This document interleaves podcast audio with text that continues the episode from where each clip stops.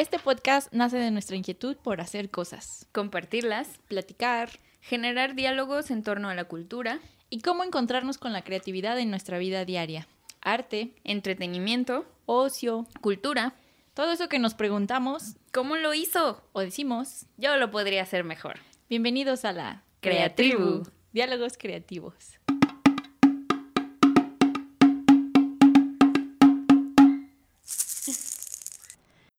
Oli. Hola, bienvenidos a una capítulo más de su podcast favorito. episodio de su podcast predilecta.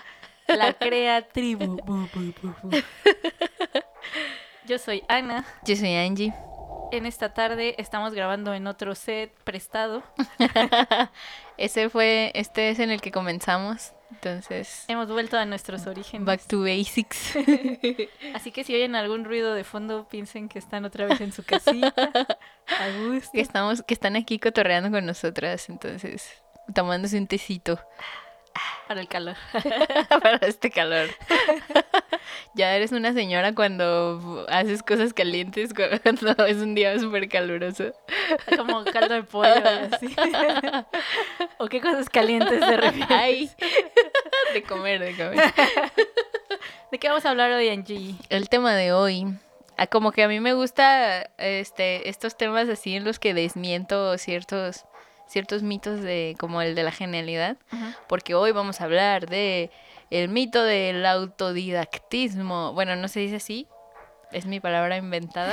es que yo estoy pensando que tal vez existe, pero no, No, creo que más bien es autoaprendizaje. Esa es la ah. palabra como para decirlo en, en concepto y ya para nombrar a alguien pues ya es el autodidacta, ¿no? Pero ahora lo convertimos en un verbo, sí, el autodidactismo.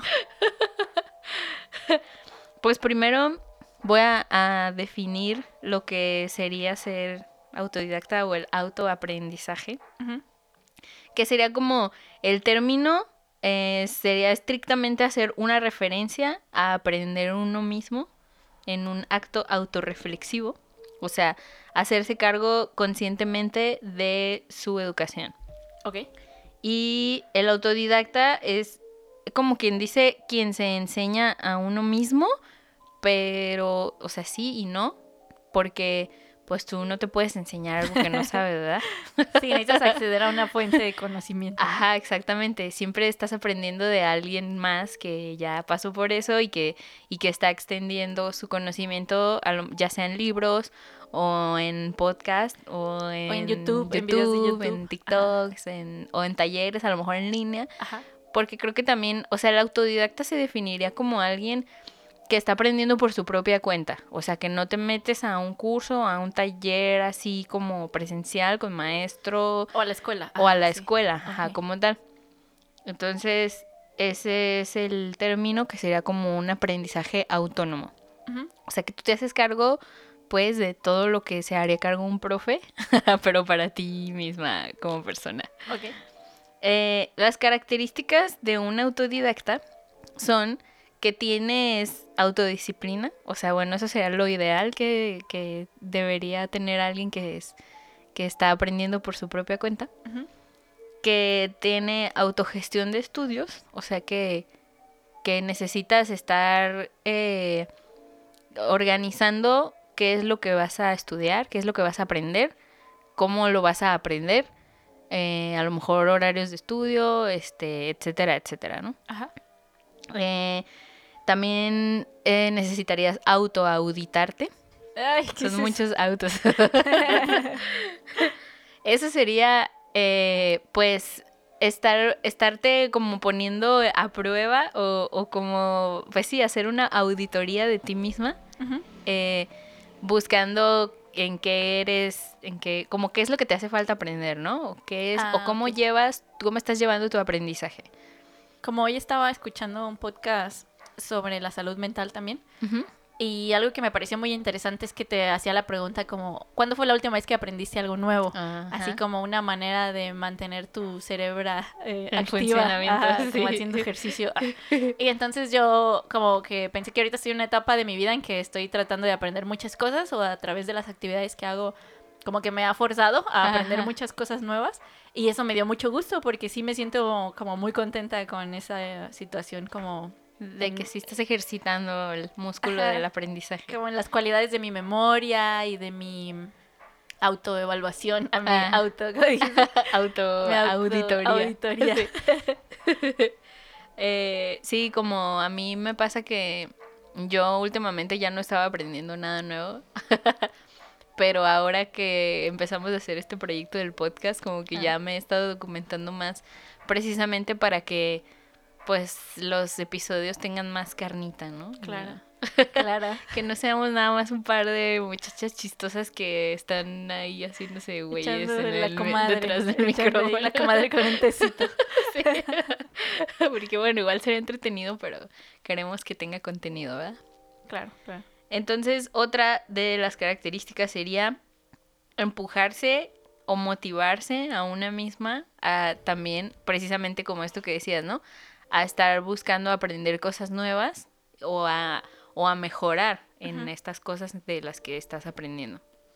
¿Y cualquier cosa se puede aprender a través del autodidactismo? O sea, ¿podrías aprender a ser doctor? Ay, yo creo que ya hoy en día en YouTube. Ay, sí, casi. cirugía de nariz reconstructiva. no lo recomiendo, la verdad, que aprendan a ser doctor en YouTube, porque pues... Pero yo creo que lo interesante es que sí puedes aprender cómo funcionan los procesos de una cirugía, por ejemplo, ¿no? Tal vez no te podrás meter al quirófano tú sola a hacer una cirugía de nariz a alguien. Pero sería muy interesante entender cómo es tu nariz por dentro y qué proceso va a llevar esa nariz para ser reconstruida, ¿no? Sí. O a lo mejor una cirugía de cualquier otra naturaleza.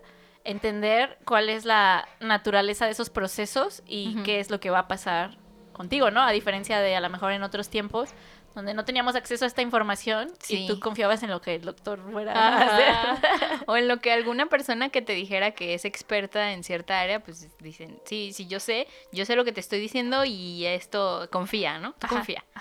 Entonces, creo que una de las ventajas de ser autodidacta es que también te desarrolla un pensamiento crítico y el buscar comparar, ¿no? Las informaciones diferentes que se te presenten.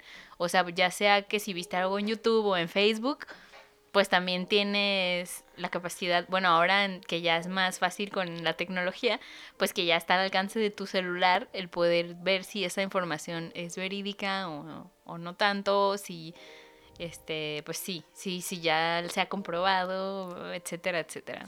O también algo creo interesante, a diferencia de lo que podrías aprender desde la escuela o desde la academia, es que bueno, yo lo analizo mucho como con los contenidos que revisamos en clase son de una naturaleza como ya sea que esté seleccionada por el programa de la escuela o por la SEP o que el maestro haga la curaduría así como de qué textos vamos a leer. Y yo creo que es algo muy rico tener maestros diferentes en el caso de la escuela o en el caso del autodidacta, tener diferentes fuentes, de información que te permitan, como dices, hacer este análisis crítico, ¿no? De, bueno, fulanito dijo esto, pero ¿qué dijo sultanito, no? ¿Y por qué es importante aprender de esto? Vamos a ver qué otras cosas me llevan. Y algo muy chido que yo sumaría es que cuando estás aprendiendo por tu cuenta, tú puedes llevar la línea de investigación que se te antoje, ¿no? Sí, justo eso lo voy a mencionar también. Tengo una lista de ventajas y desventajas de, ah, de tanto del auto, de la, no quiero decir otra vez del autodidactismo, pero bueno, ya, lo dije, dilo. pero del autoaprendizaje y, y como el conocimiento académico. Pero el último punto de las características de un autodidacta es creo que también que, que debe de tener una facilidad de comprensión porque, o sea, no quiero decir que eh, el autoaprendizaje no es para todos, pero sí creo que hay personas a las que les cuesta más trabajo no tener como a una persona o un guía así ahí en el momento y junto a ellos para que les digan sí, es así o no, cámbiale esto o algo así, ¿no? O sea, como que hay veces, o hay veces que la gente no lo entiende tan fácil cuando te lo explican, cuando lo ves en un video, por ejemplo, ¿no? Que te dicen, uno más uno es igual a dos, y tú dices, ah, cabrón, pero ¿por qué, no? O ¿Será? Sea, sí, pero, o sea, como que sí, pero no lo entiendo también, no entiendo por qué, y así, o sea, que hay gente que que sí necesita que a lo mejor eh, llegue el profe y te diga, mira, esta es una manzana y esta es la segunda, entonces cuando las juntas ya tienes dos y por eso uno más uno es igual a dos, ¿no? En un ejemplo muy burdo.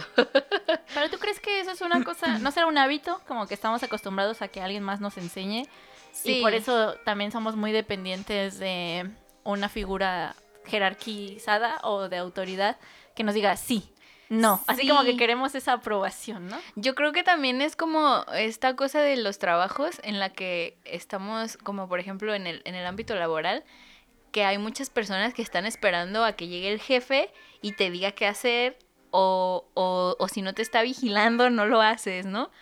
Entonces sí, es como, creo que es mucho de, de un, como, como dice el budismo, que, que nos dividimos, bueno, no me acuerdo si fue, si es el budismo o es otra fuente, perdón por no saberlo en este momento. Perdóname budista. perdón budista, sí, es que estoy metiendo los discursos que no son de ustedes, pero que dicen que tenemos como dos personas de nosotros mismos eh, dentro de nosotros, que es el amo y el esclavo. Ah, ok. Entonces si, si a veces le vas a hacer caso al esclavo y dices, no, pues este, hoy me revelo y no quiero hacer lo que me toca hacer, ¿no? Y entonces tu amo es, eh, pues yo sé que hoy tengo que, no sé, lavar el baño porque el resto de la semana no voy a tener chance, entonces lo hago hoy sí o sí. Y ahí es tu amo diciéndote, a tu esclavo que te pongas a hacer las cosas en ese momento, ¿no? Creo que también es como un, no sé, como el super yo o, algo así, ¿no? Sí, como fíjate, papás digo, no sé si lo mencionas como por esta figura del autodidacta, pero no es de la filosofía budista, es ah. eh, una situación que menciona Hegel, que es la dialéctica del amo y el esclavo, eh, en la que sí, como dices, hay una dinámica entre los individuos también, no solamente es como interna, creo que tú lo estás tal vez viendo desde el psicoanálisis, que sí es esta situación interna, pero les voy a explicar la diferencia. Es que me lo platicó Isra, así que ah, para cuando escuches esto, Isra, perdón por no tener bien el dato, porque sí me lo... haberte escuchado. sí me lo contó, como el otro amigo.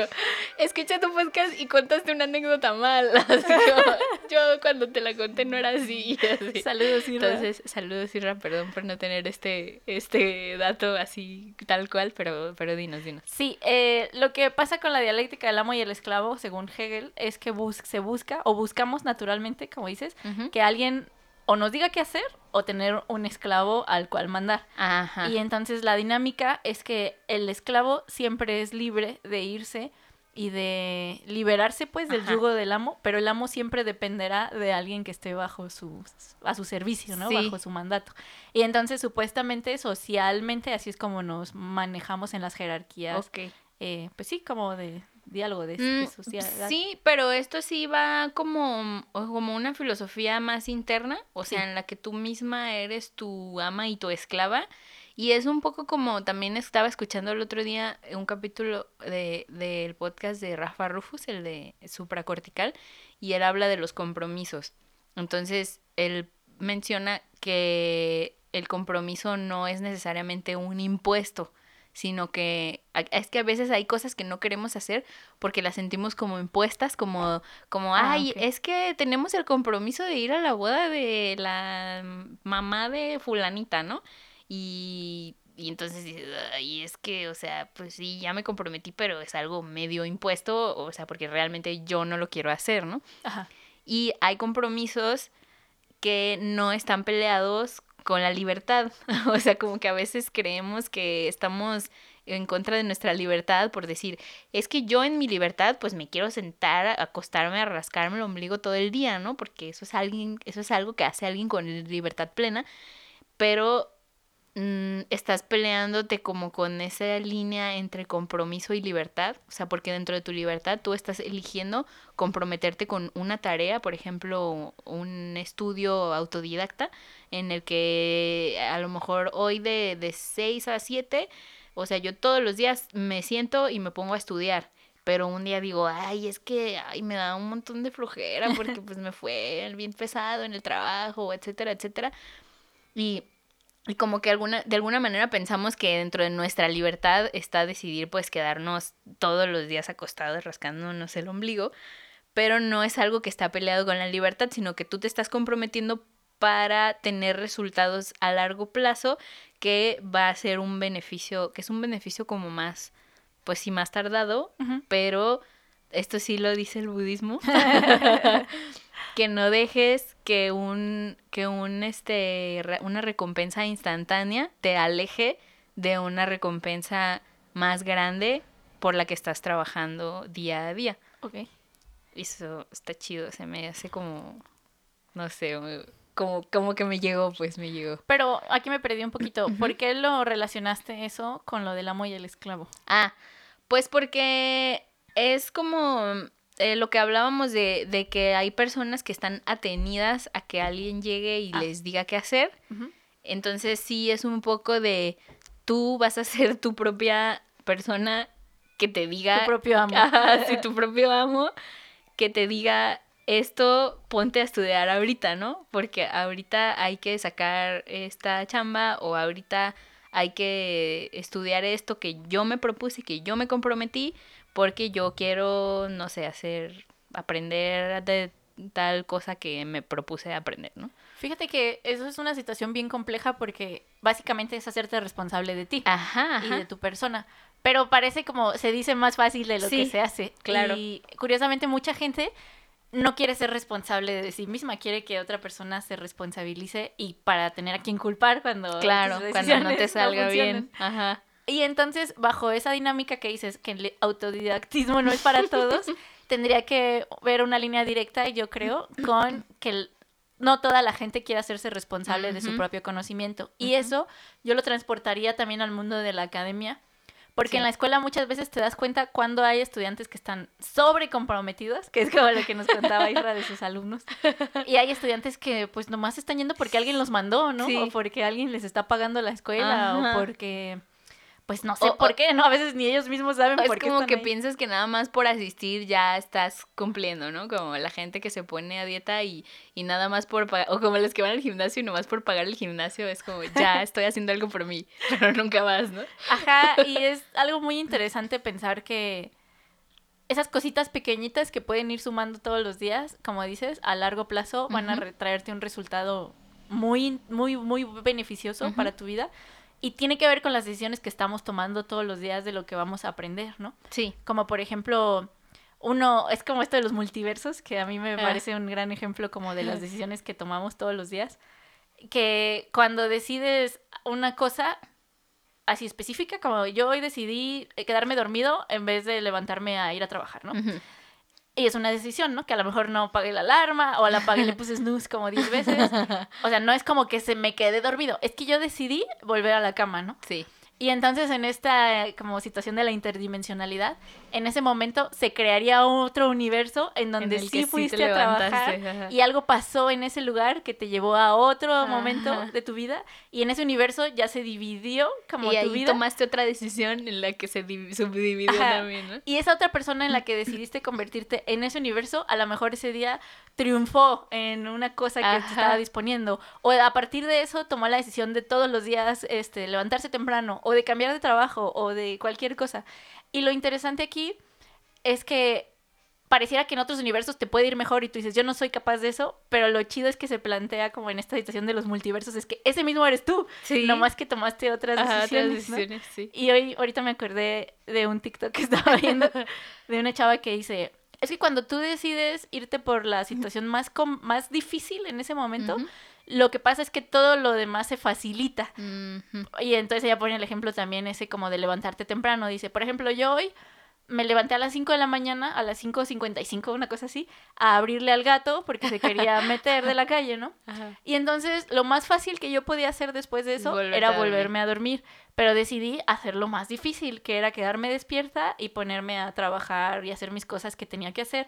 Y eso facilitó mi mañana porque así pude hacer todo con calma, desayunar e irme a trabajar sin ninguna prisa. Dice, entonces una decisión difícil me llevó a facilitar muchísimas otras cosas. Dice, y a veces como el cerebro está buscando placer o la mente está buscando placer instantáneo, inmediato. Ajá, como facilitarte pues siempre las cosas. Ajá, lo que haces es tomar la decisión más fácil y ser muy hedonista y decir, yo quiero dormir, a mí me vale madres que el mundo deje de girar, ¿no? Y bajo esta dinámica del autoaprendizaje, como para no irnos así demasiado lejos, digo ya, vamos al multiverso. en el multiverso donde no perdimos el tema, eh, ya no estás como tomando la decisión de que alguien se haga responsable de tu aprendizaje. Exactamente. Sino que tú te estás apropiando de las propias herramientas a las que tienes acceso, que puede ser, como dices, eh, leer un libro, tomar una clase, tomar un objeto y em, aprender a usarlo, desarmarlo, volverlo a armar, no sé, cosas como que pueden ser actividades muy sencillas, pero que ya te están llevando a un nivel adelante del que tú, yo en el multiverso donde te quedaste esas tres horas jugando en el Facebook o en, el, Instagram, ya aprendió una cosa nueva. Sí, así es. Sí, entonces volviendo a este, a este último punto de, de que una característica de un autodidacta sería como esta facilidad de comprensión, creo que va mucho de la mano con eso que dijiste, de que, de, de que creo que un, la, la, facilidad de comprensión también tiene que ver con que tú estés predispuesta a que las cosas van a venir de ti, o sea que tú misma te vas a explicar las cosas, ¿no? Como quien dice, no vas a estar esperando a que alguien llegue a resolverte este problema.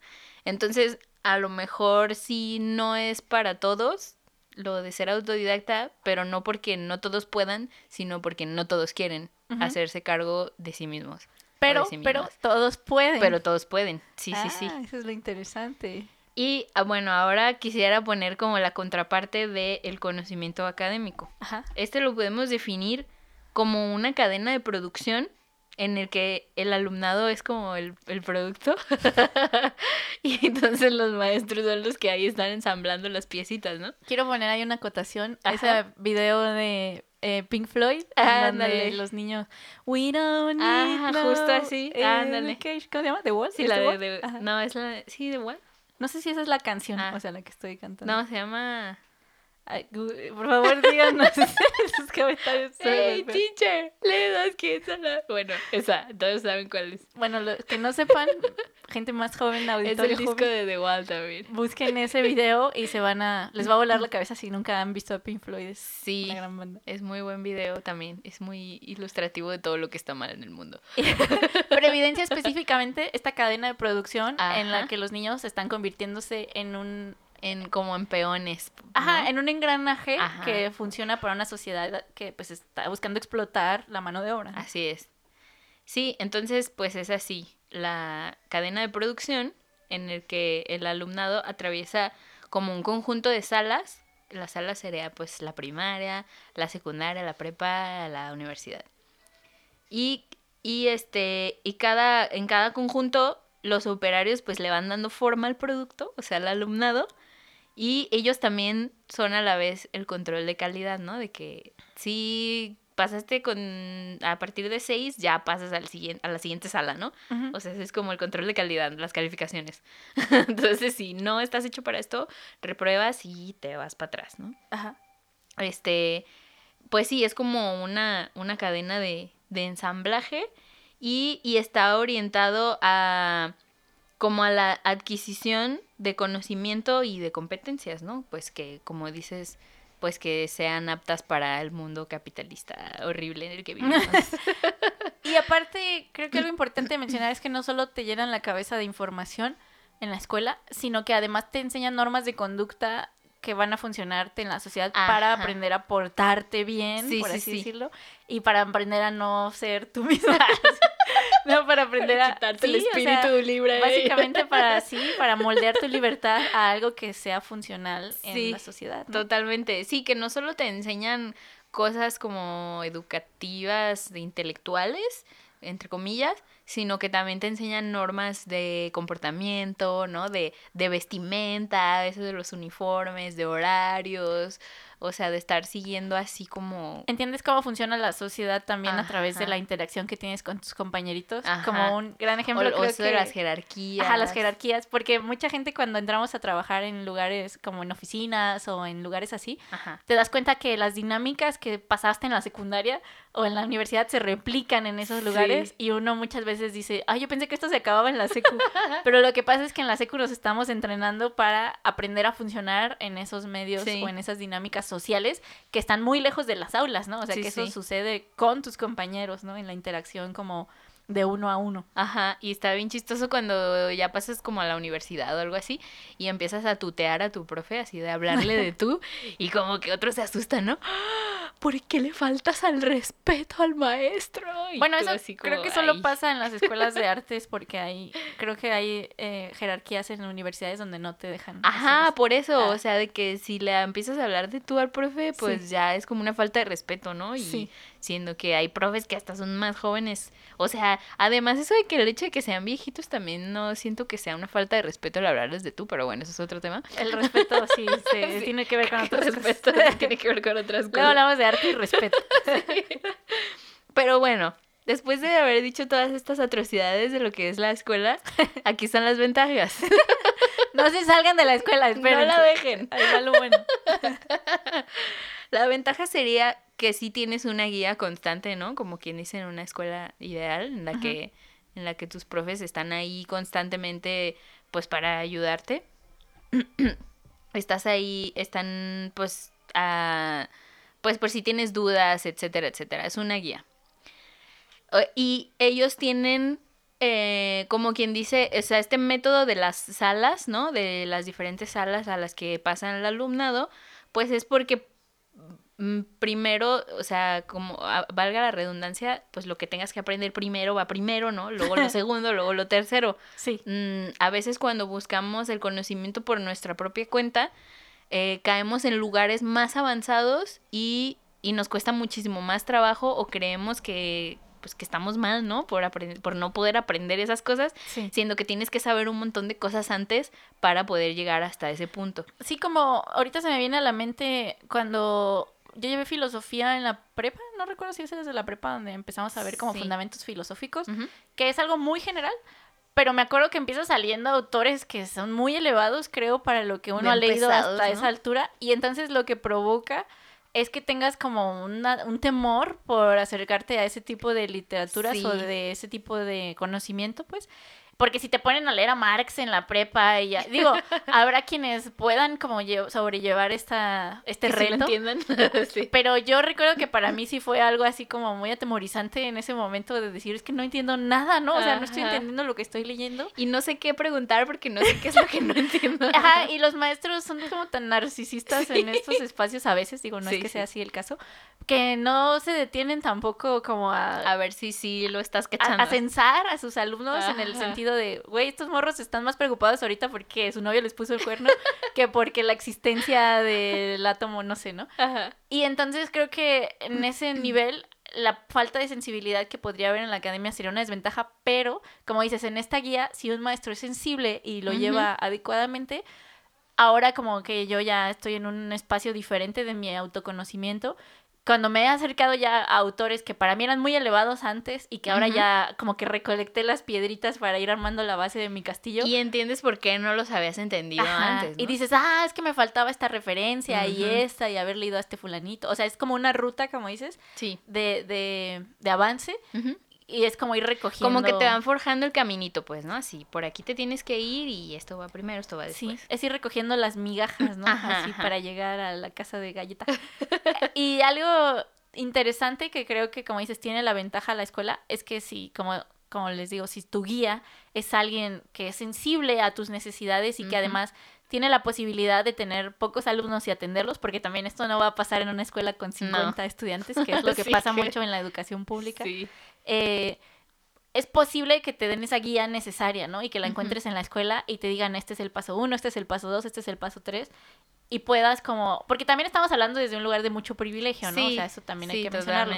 No toda la gente tiene la posibilidad de ir a la escuela, para empezar. De hecho. Y la segunda es que no toda la gente tiene la posibilidad de poner la atención que necesita en la escuela, porque, se están preocupando pasando por otros problemas. Por otros procesos.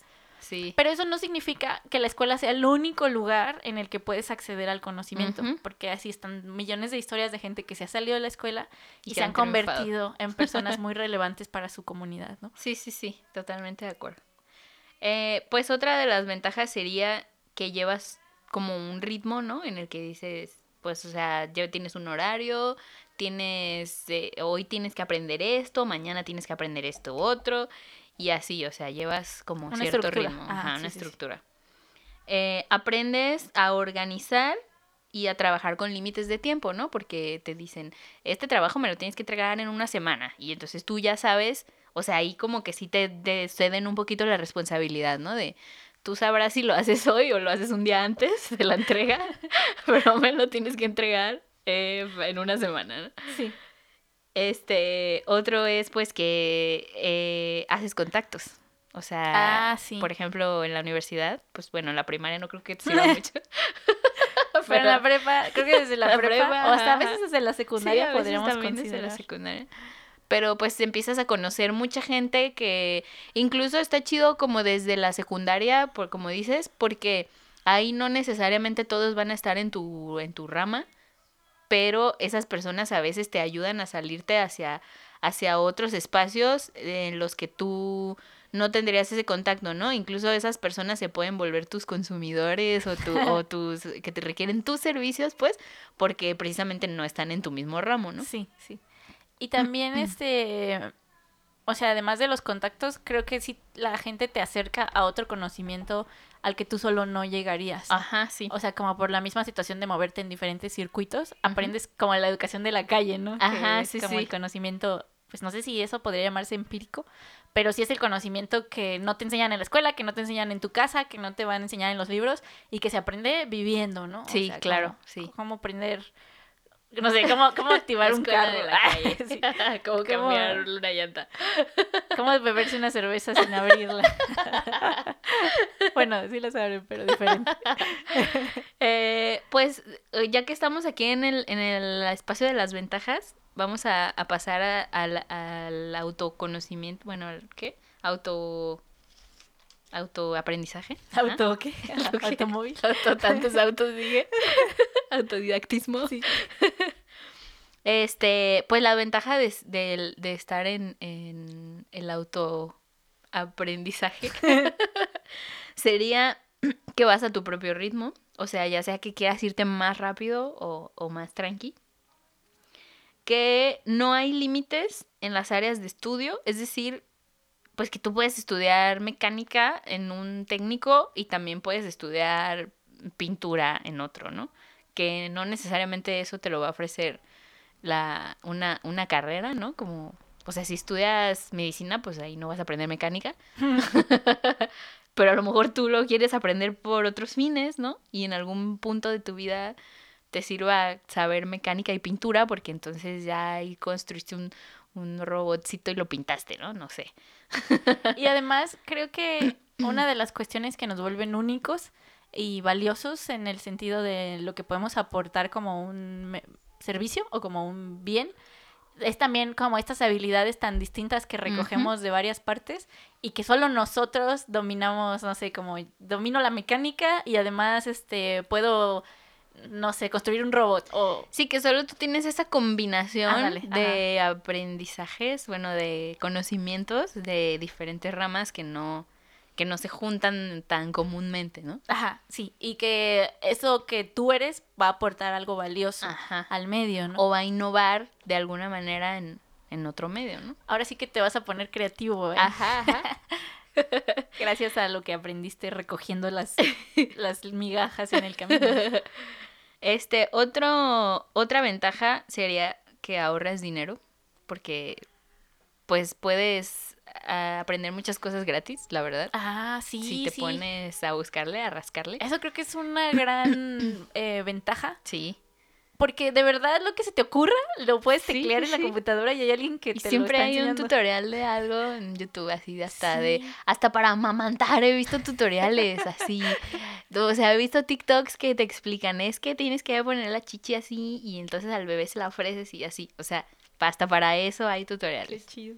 Entonces está chido porque no necesitarlo pronto, pero Sí, yo también. Pero pero pues es que hay cosas que, por ejemplo, digo, hablando de este también el privilegio de que tienes acceso a un celular y a, internet.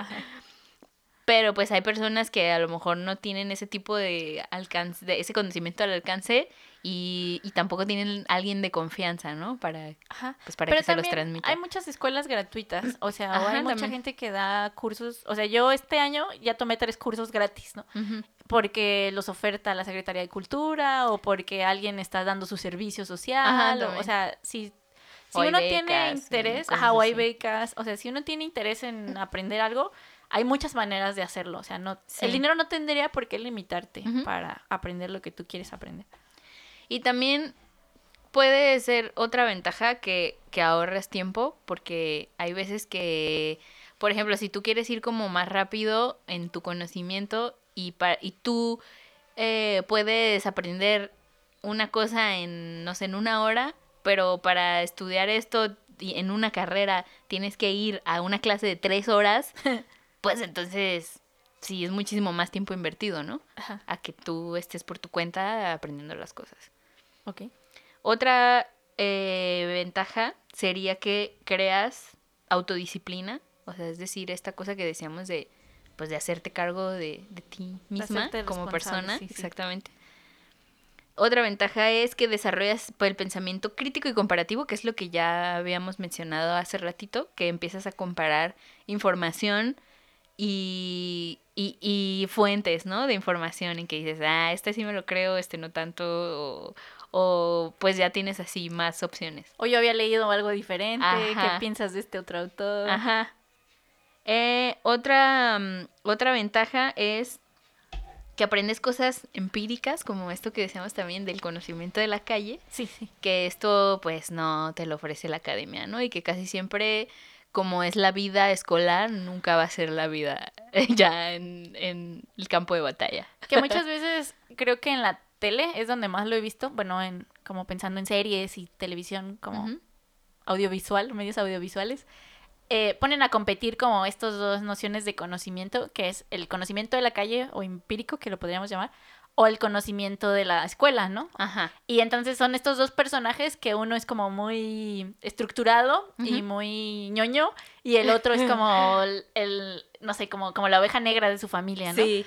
Y lo interesante es que como en estas narrativas te das cuenta que los dos tienen cosas que aportar beneficiosas uno para el otro y que ninguno de los dos domina todo, ¿no? O sea, que creo que la complementariedad de lo que aprendes en la calle y lo que aprendes en tu casa, como este que te falta calle o te falta barrio, ¿no? Es porque hay cosas que puedes aprender solamente viviéndolas, sí, Sí, totalmente. Y que nadie va a llegar a decirte así como, no sé, como así es como se, se liga una persona, ¿no? O sea, así es como, este... Así es como tiene... Conquistas a alguien. O esto es lo que sirve mejor para... es la receta exacta para tener, no sé, eh, presencia en el escenario. Ándale, ajá. O como para convencer a alguien, esto es lo que tienes que hacer. O sea, a lo mejor habrá cursos de eso, pero nada se hace mejor que experimentando la situación. O sea, no es una información que, que puedas absorber así tal cual como un dato, ¿no? Como... Ajá. Y, y es algo que mencionaba la otra vez, que por ejemplo en el ámbito de la música, cuando vas a tocar eh, a un escenario tal cual, pues te tienes que enfrentar, ¿no? A que todos están viendo, a que tienes que entretener a la gente, o sea que no solo es tocar, sino que también pues de alguna manera interactuar un poquito con la gente, de proyectar también lo que estás tocando y varios factores. Contar uno que otro chistecillo. Ajá, contar uno que otro chistecillo. que son varios factores que pues esto ni de pedo te lo enseñan en la escuela. Todo eso lo vas aprendiendo conforme lo vas haciendo o conforme vas a otras personas, ves a otras personas que, que, que cómo lo hacen, ¿no? Ya sea que toques con ellas o que las veas a la hora de tú, tú asistir a algún evento también y ya les vas aprendiendo, ¿no? Y, es muy interesante que hables de eso como de la habilidad de hablar en público, porque creo que aunque te lo enseñen en la escuela o lleves un manual de... Traten de enseñártelo. Cómo hablar en público, uno no aprende hasta que se para en un escenario y tienes que ser tú la fuente de la información, ¿no? Sí, y, si no lo practicas es como de no, no, así es más difícil hacerlo, ¿no? sí. Hay que practicarlo. Sí, porque está, pues es bien fácil estar tú como en la comodidad de la invisibilización de la masa de alumnos, ¿no? sí. Ahí está muy difícil lo que dije. Me cansé. Me cansé. Sí, porque pues estás ahí como que, ay, si, si no volteo a ver al profe, ya no me ve, ¿no? la típica. Así de, ¿quién sabe? Y bajas los ojos. y ya nadie te ve. pues es fácil, ¿no? Es fácil estar ahí en, en esa posición de, de como de resguardo entre la masa de alumnos, pues. Ya no es igual cuando ya eres solo tú, la que tiene que hacer la chamba, la que tiene que hacer la presentación, la que tiene que, etcétera, etcétera. Pues quiero nombrar así rápidamente la lista de desventajas también de lo del conocimiento académico, porque creo que ya varios los mencionamos, pero así hay algunos puntillos que, que creo que faltan de mencionar. Eh, pues esto de que merma la, la creatividad y la libertad, la innovación, o sea, porque sí tratan como de encasillarte un poco, ¿no? Cuando pues está, está el rollo de que no te pintes el pelo y no lo traigas largo, para el caso de los hombres, ¿no? Y, y que tienes que traer la falda del uniforme, que tienes que así, ¿no? Ya te van ahí mochando las alitas también, el meme ese que te mochan las alitas. Adáptate a... Y, y así como, ay, maestra, es que se me ocurrió que hagamos un taller de no sé qué, y pues no, porque esa ya es otra cosa que no tiene que ver con las actividades de escolares, ¿no? Entonces sí, ahí sí como que te van mermando un poquito la iniciativa, ¿no? Y también en el caso de que existan profesores que no se están actualizando o no están preocupados como por el beneficio como pues sí, como general de, de, todos, sino que van a hacer su chamba. O sea, que no le tienen cariño a la enseñanza. Creo que ahí es cuando uno se siente también especialmente violentado, ¿no? Como en las aulas. Como me acuerdo en la, en la escuela de música, este, pues es así como muy clásica. Y entonces nos enseñaban eh, armonía, armonía clásica. Y eso ya nadie lo usa. entonces, bueno, pues como que piensas, o sea, como que lo, pues lo aprendes como por no sé, por si necesitas dar clases ahí también, porque no sé para qué más te pueda servir. Pues así, ¿no? Como para las bases, pues. Sí. Pero la neta es que ya nadie lo usa. Entonces, hay un profe que sí nos dejaba hacer cosas como más libres y sí nos decía, ay, experimenten y así. Eh, mi profe Demian, por si alguna vez escucha este podcast, le mando saludos. Saludos, profe. Y él sí nos daba más libertad, ¿no? Y incluso al final del, del curso nos decía, ustedes ahora van a hacer una pieza con todo lo que aprendimos en el curso y pues así, experimentenle, ¿no? Y es más, ni siquiera les voy a decir que de cuántos compases, ¿no? Porque hasta eso estamos tan acostumbrados, ¿no? Así tan de que, de que te tienen que medir los compases, o sea, de que te piden las cosas así de específicas en la escuela, ¿no? Que te hasta eso tienes que completar, ¿no? La tarea. Para los que no sepan qué es un compás, búsquenlo. Eh, búsquenlo. Sean autodidactas. Sí. Pero bueno, eh, y, y, los demás profes como que sí lo veían feo porque decían, ay, este, pues es que así no son las clases, ¿no? Esto es, es eso muy está muy, ah, eso está muy contemporáneo, está muy experimental. Eh, y este, bueno, eso que, que no te, que, te hacen atenido, ¿no? Que te hacen atenida a que pues te estén arreando ahí, ¿no? Sí, eso es un mal hábito que uno agarra de la escuela o de su mamá. O de su mamá.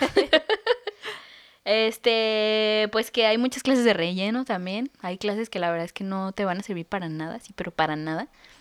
Pero pues no sé por qué están ahí. O a lo mejor es por los maestros o por el contenido, no sé qué sea. Sí, pero hay clases que de plano nada. Es que no sé, ahí sí como que me, hace, me, da comezón esa afirmación. Porque creo que hay clases que no nos sirven a nosotros, pero puede que les sirvan a alguien sí, más. a alguien más. No todos somos como la misma persona ni nos dedicaremos a la misma cosa. Y, por ejemplo, yo tenía muchas clases en la universidad, como dices, de relleno o que les decían las optativas. Ajá. Y hay mucha gente que yo las tomaba pues porque me daban puntos para mi, mm. este pues sí, para, para mi mm, desarrollo. Pero no me refiero a las optativas como tal. Ah, pero bueno, lo que iba a decir es que eh, es mucha gente se dedicó a ah, construyó una carrera a partir de lo que aprendieron en sus clases optativas, ah, que no eran las de tronco común ni las obligadas.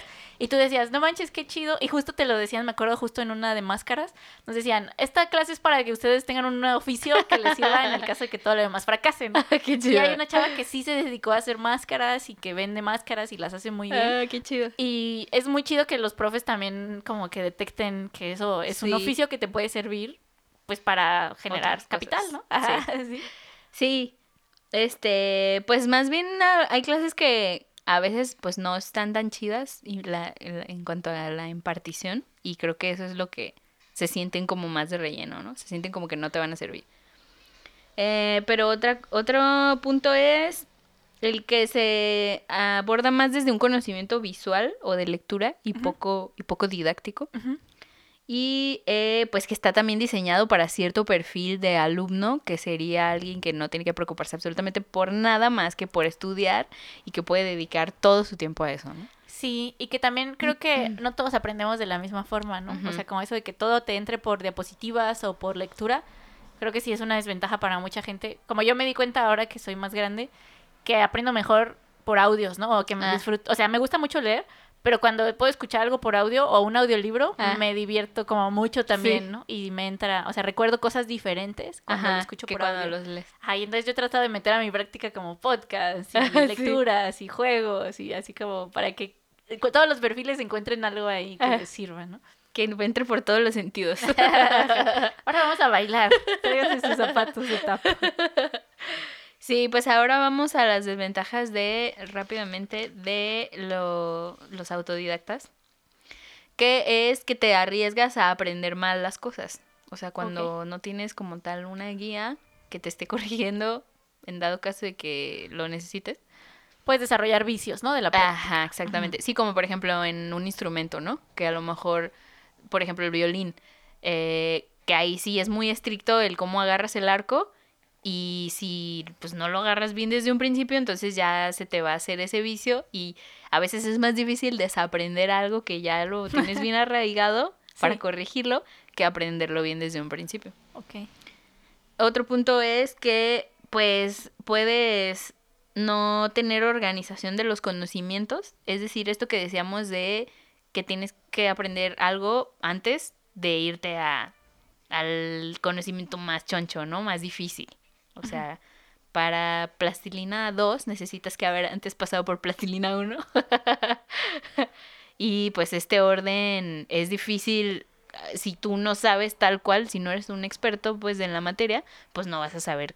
Mm, no, no hay tanta, ¿cómo se dice? Pues cuando algo es así como fácil de entender, no hay tanta así... Eh, no, no es tan algo que lo hagas intuitivo, pues. orgánico. Ajá, no es tan intuitivo el cómo saber cómo ordenarlo. Ajá. Y este, y a veces también se puede dar que pienses que no estás avanzando porque no tienes los bloques, ¿no? Definidos. de que el bloque uno va a ser de aquí hasta aquí, y ya que haya aprendido esto, me voy al bloque 2. Entonces ahí puede haber como fallas. Y pues, para, para finalizar, para concluir todo este tema, me gustaría que desmintiéramos este mito de la, eh, de la, del, autodidacta, porque a veces como que vemos bien lejano a la gente, o como un semidios, ¿no? La gente que es autodidacta.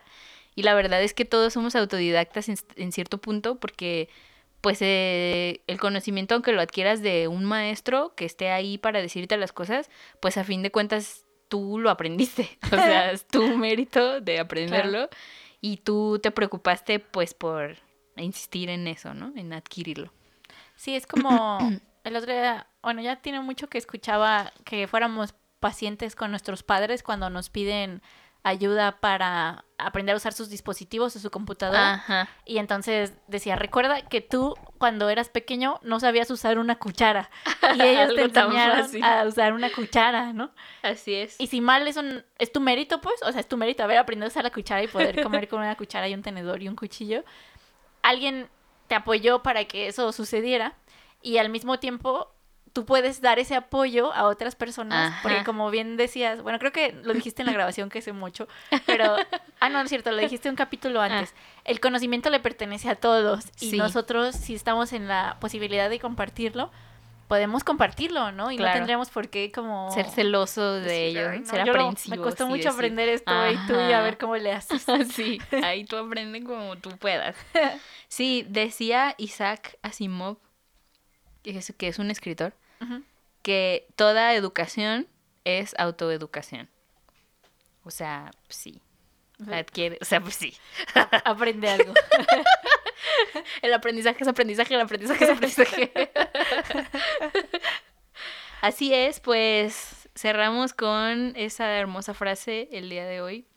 El creative para el capítulo, para el episodio de hoy sería, aunque sean autodidactas o aunque estén aprendiendo lo que sea que estén aprendiendo, es que siempre busquen una guía, así, un, un sinodal, un alguien que sepa de ya, que haya pasado ya por ahí, siempre busquen consultar a alguien porque a veces, o sea, sí nos creemos que todo lo podemos y, y si todo lo pueden, tú todo lo puedes eres precioso y todo lo puedes.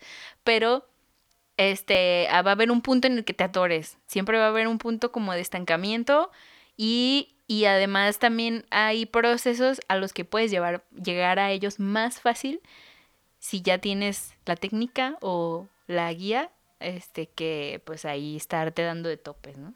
Sí, confíen en que alguien les puede ayudar y pidan esa ayuda. Hagan preguntas, ¿no? Ajá, ajá. Hagan las preguntas adecuadas. Pues muchas gracias por escucharnos el día de hoy. Esto ha sido todo. Gracias Angie por toda esta información tan, tan autodidacta. que aprendiste hoy. y bueno, recuerden que nos pueden encontrar en Instagram como creatribu-podcast. A mí me encuentran como a todas horas Ana, igual en Instagram. Yo en Instagram estoy como Angie Soavicrema.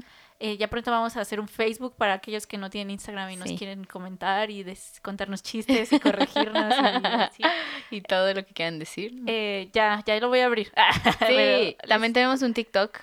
Ah, también TikTok, síguenos por TikTok. Solo tiene un video ahorita, pero ya le vamos a poner pues más. Ahí va, ahí va, ahí eh, va. También como Crea Tribu Podcast. Recuerden que Crea Tribu son dos palabras, Crea y Tribu, pero las pegamos porque somos muy creativas. Así es, la pensamos mucho. Entonces, si, si les cuesta trabajo es Crea Tribu Podcast. Ahí está ya, está Listo, así de fácil. Gracias, amigues. Nos vemos el próximo episodio. Hasta la próxima. Ah, gracias